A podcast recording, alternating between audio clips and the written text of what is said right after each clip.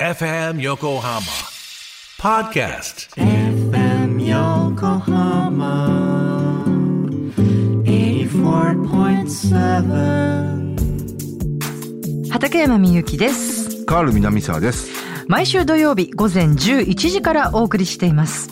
FM 横浜トラベリンライトこの番組内で毎週いろいろな切り口で洋楽をご紹介しているヒッツボックス本日2022年5月28日の放送では月末恒例歴代全米ナンバーワンヒット特集をお送りいたしました。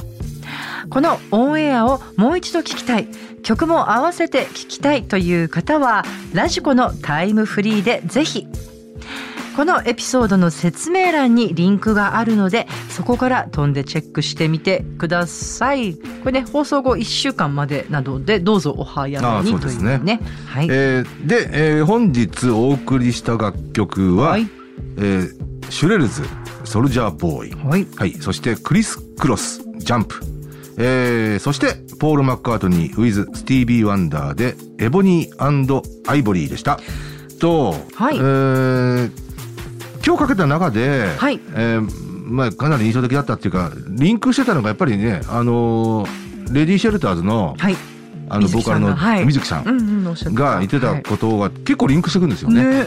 そう。はい。あああと思ったんですよ。はい。あの話聞きながら。彼女があのシュープリームスを、ダイナロスにすごく影響を受けたってねおっしゃってて。がえ好きで、それは要は従来のソウルミュージックには、えー感じられなかった。感じられなかった要はポップ性と、アイドル性みたいな。うんみたいなものを感じたっていう、うん。まあ多分聞きやすいってことだと思うんですけど、うん、でそれって、うんうん。あの辺のね60年代のこのシュレルズシュレルズですとか、はい。さっき言った通りあのロネッツですとか、はい。あれフィル・スペクター系ですよね、うんうん。ロネッツだクリスタルズだ、えー要はまあ黒人系の、えー女性ボーカルグループなんですけど大体3人組から4人組なんですよ。うんうんうん、でえーっと大体60年から623年ぐらいに出てきてるんですけど、うん。だ要はまあサム・クックとかがソウルミュージック切り開いてる頃ですよ。はいはいはい。うん。でだからその黎明期にええ。こういうグループが出てくるっていうねまあフィル・スペクターの手腕っていうのはかなりでかいと思うんですけど多分フィル・スペクターがやりたかったことだと思うんですけどね。すごくポップなん。ですよすごくポップでで基本的にはロックンロールをあの基盤としていて、えーまあ要は当時切磋琢磨していたビーチボーイズだとか、うんうん。あの辺に相当影響を与えてますよね。そうなんですうん。ねあと「フォーシーズンズ」だとか。でアメリカの要は60年代のあの古き良きはい。あのポップミュージック、まあ、いわゆるオールディーズと言われるね、あうん、ただちょっとその辺とは一線を画してはいるんですけどね。ででほぼほぼ同時期に出てきたのがマーベレッツでで遅れて出てきたのがマーサバンデラスでうんで64年に大ブレイクしたのがシュープリームスなんですよ。あなるほど。そういう流れなんですね。だからこの辺はこの辺もやっぱり大体3人から4人組の黒人女性グループなんですよね、本当だ。うん、で、えー要はまあソウルミュージックっていうのが出てきてロックンロール基盤とした、えーそこで要はアトランティック系っていうのが要はサザンソウル。まあ要要はソソウルミュージックのあのステレオタイプな方向に行くわけです、はい。うんモータウンはうんうんうんあの、まあ、サウンド・オブ・ヤング・アメリカっていうふうに言ってるんですけどそうなのね。そう、んん当時言ってたんですよ。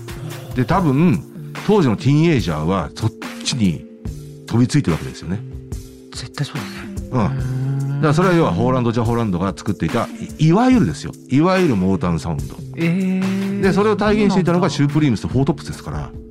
えー、なんか知らなかった。へえただね、面白いのは、だから要は多分ね、ダイアナ・ロスがたまたま、はい。あのー非常にハードなシンギングじゃないタイプのソウルシンガーじゃないですか。うんはいうん。どっちかっていうと、さらりとした、まあもともとシンガーだったわけでもないしねあ、そうでしたっけ？ダニエルス？あれ？なんか秘書じゃなかったっけ？あ、それはマーサバンデラス。あ間違えあれ、はい。誰の人じゃなかったっけ？ダイナソーじゃない。あれ？はい。すっかり間違えていました。そうですね。あそうなのねはい。あそうなんですよ。だから、えっとね、シュープリームス出てきた時に、最初はね、リードボーカルじゃなかったんですよ。おー。売れてない頃。だ。確かね、シュープリームス61年とかにもうデビューしてるんですけど、でじゃあキャンディーズと一緒ですねダイアナ・ロスがセンターになってえリードボーカルを取るようになってえはい。そこからブレイクしてるんですよ。えキャンディーズもそういう権威があっキャンディーズもスーちゃんですから。あ全然知らなかった。最初のシングル34枚は。年下の男の子で初めてランちゃんになったんですよ。それ。でセンターに入ったんですよ。ええ知らなかった。そこから大ブレイク。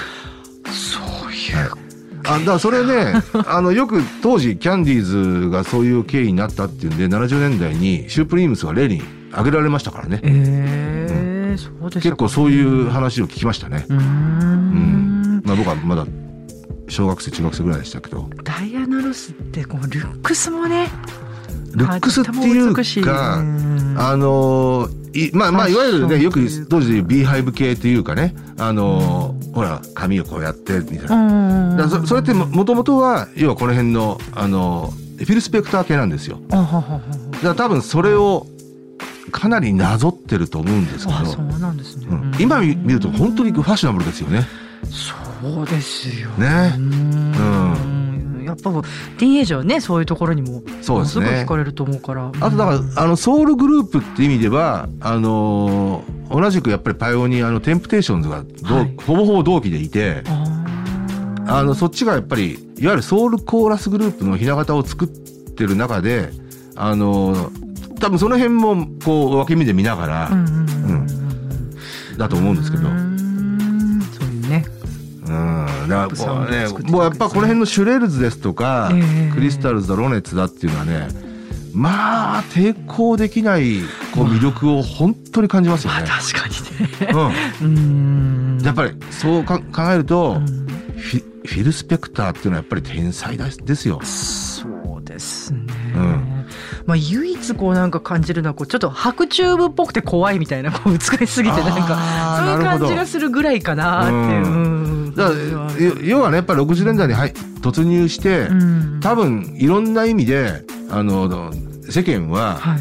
大衆音楽っていうものがまあどんどんいろいろ変わってくるんだろうなっていう雰囲気の中、うん。まあ、こういうグループが出てくると、まあ、飛びつくよね。でしょうね。うん。だから60年代やっぱりエクサイティングだなと思いますよ。ですよあでうんいもちろんそれだけじゃないです。し、ええいろんな音楽がこう枝分かれし、第二次ブリティッシュあ、うんいわゆるブリティッシュインベージョンも起こるし、そう考えるとねそんなところをねオンタイムでいろんな音楽を聴いたらそりゃエキサイティングだよなと思いますよ。絶対人生変わるんですよ。うん、だってかたや「I Want To Hold Your Hand」うんがバーンと入ってきて、うん。あのビートルズね。うんはいはい。ほぼ同時期にあのシュープリームスのブレイクのきっかけとなった「Where Did Our Love Go」ですよ。あこんなもんが毎月のようにこう新曲で入ってくると、ーえー、新曲なんだもんね。そうですよ。で、かたやユーリアリー・ガット・ミーですよ。キンクス。本当ですね。64年ほぼ同時期。